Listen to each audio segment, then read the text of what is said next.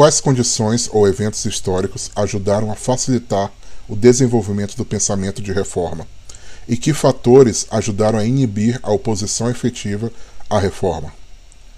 Este é um podcast sobre histórias da Igreja e hoje nós vamos falar sobre mudanças sociais. Você está ouvindo Já, mas ainda não um podcast sobre histórias da Igreja.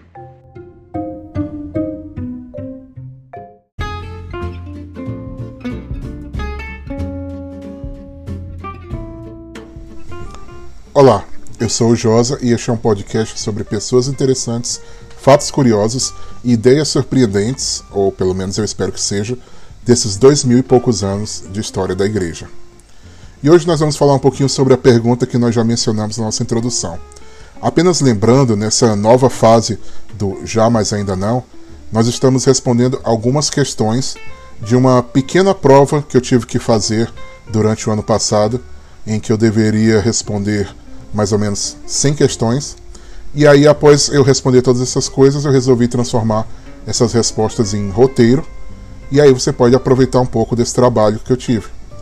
E fica também aí um, um pedido, né? Se você ouvir um podcast com uma dessas perguntas é, que eu estou respondendo e você fala assim, é, ele respondeu errado, Josa respondeu errado essa questão. Eu não vou me ofender, pode comentar lá nas nossas redes sociais, já mais ainda não no Instagram, já mais ainda não no Twitter, falar, olha, essa pergunta aí você respondeu errado, você deveria responder de outra forma. E eu vou se eu achar que está certo, eu vou aceitar com o maior prazer sua correção e vou achar, na verdade, muito bom. E aí a gente faz até um programa com a versão corrigida da pergunta. Beleza? Então, vamos responder aí essa questão sobre eventos e condições históricas que colaboraram com a reforma protestante.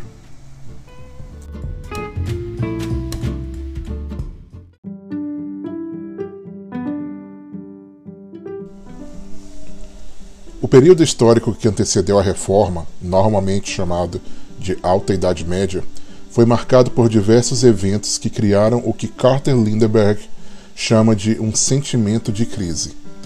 Esse sentimento certamente diminuiu obstáculos para futuras ideias que pareciam trazer soluções ou pelo menos uma mudança social.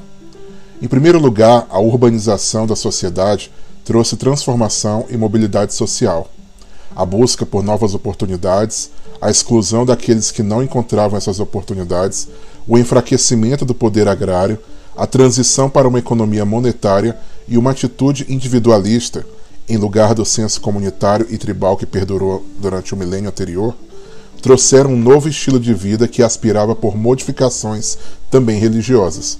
Em uma sociedade em que o centro era a religião, a reforma trazia uma libertação das amarras do passado.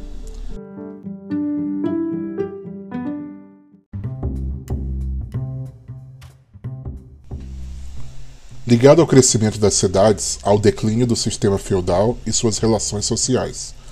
O feudalismo envolvia um pacto de vassalagem, onde os papéis de cada parte estavam bem definidos e não havia espaço para variação.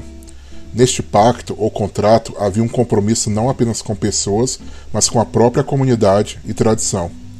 Porém, as cidades agora traziam diversas possibilidades novas de funções e de alvos. O foco não era mais sustento e proteção mas o acúmulo de bens e o valor individual. A fragmentação desses pequenos grupos sociais colaborou para uma ruptura maior do modelo feudal e trouxe consigo uma diversidade de opiniões sobre o que era o evangelho ou não. A chegada de refugiados colaborou para o enfraquecimento também do modelo tradicional, visto que eles não tinham os mesmos laços com as comunidades que os receberam. Por fim, o surgimento de uma nova elite desafiava a autoridade e influência dos antigos donos do poder, o clero. O aumento constante da população e a diminuição da produção agrária gerou uma crise alimentar que, ligada a eventos naturais, tornou a vida do povo comum mais difícil.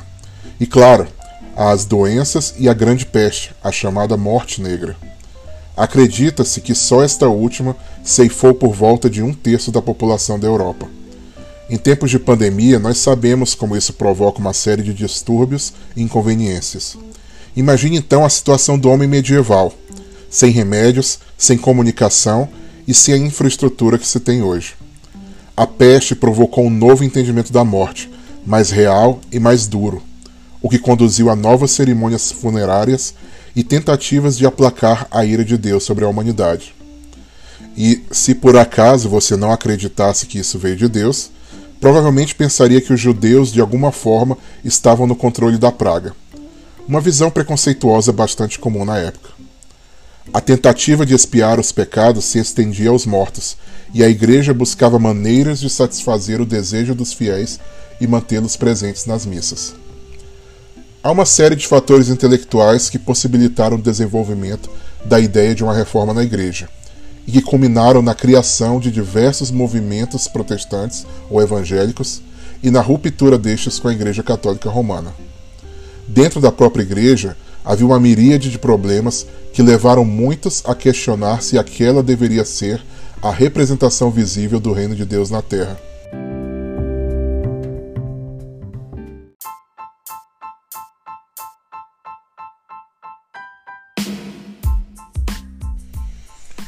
Fatores eclesiásticos como o colapso do sistema de indulgências, a corrupção, o abuso e a falta de preparo teológico do clero, as guerras papais, entre outros, ajudaram movimentos como os de Jean Hus a ganhar força em suas localidades.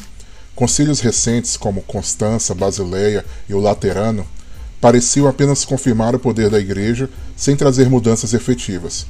O sentimento anticlerical tornava-se mais forte, e a percepção de quem eram os bispos e o próprio Papa ganhava tons negativos.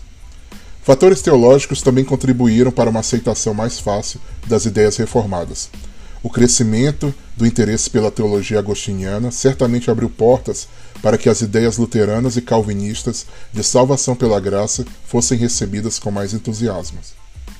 A publicação das obras de Agostinho no início do século XVI acelerou esse processo, revivendo o pensamento antipelagiano do bispo de Hipona.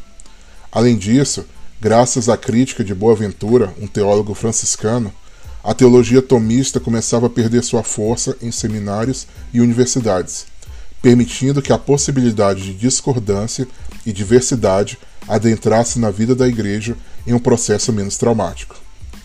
Ligado aos dois tipos de fatores acima, há o movimento conciliar, que ganha força a partir do século XV. Diante de todos os problemas relacionados ao papado, por exemplo, o cisma ocidental, o cativeiro babilônico da igreja e o papado de Avignon, algo que nós vamos falar em um próximo programa, muitos começaram a questionar o poder monárquico do Papa.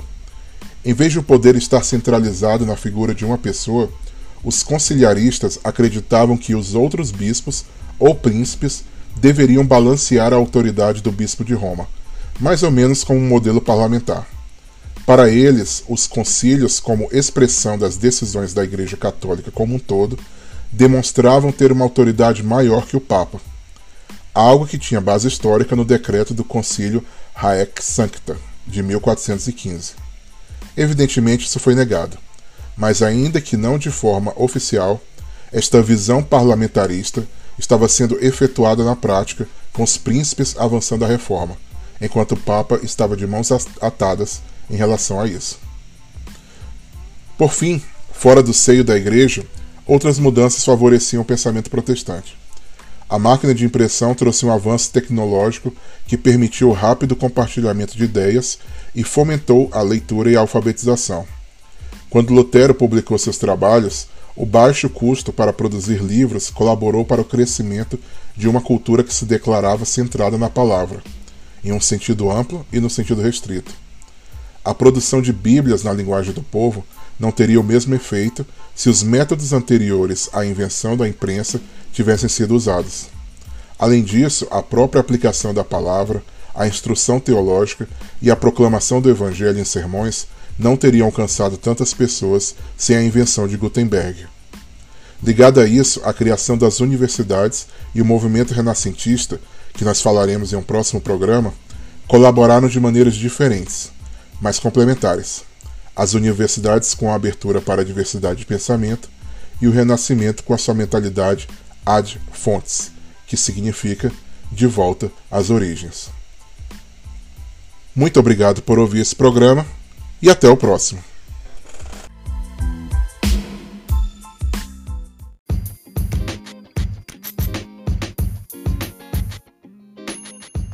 Já, mais ainda não a produção Top The Show. Roteiro e apresentação de Josa, voz da abertura de Luiz Felipe Heringer.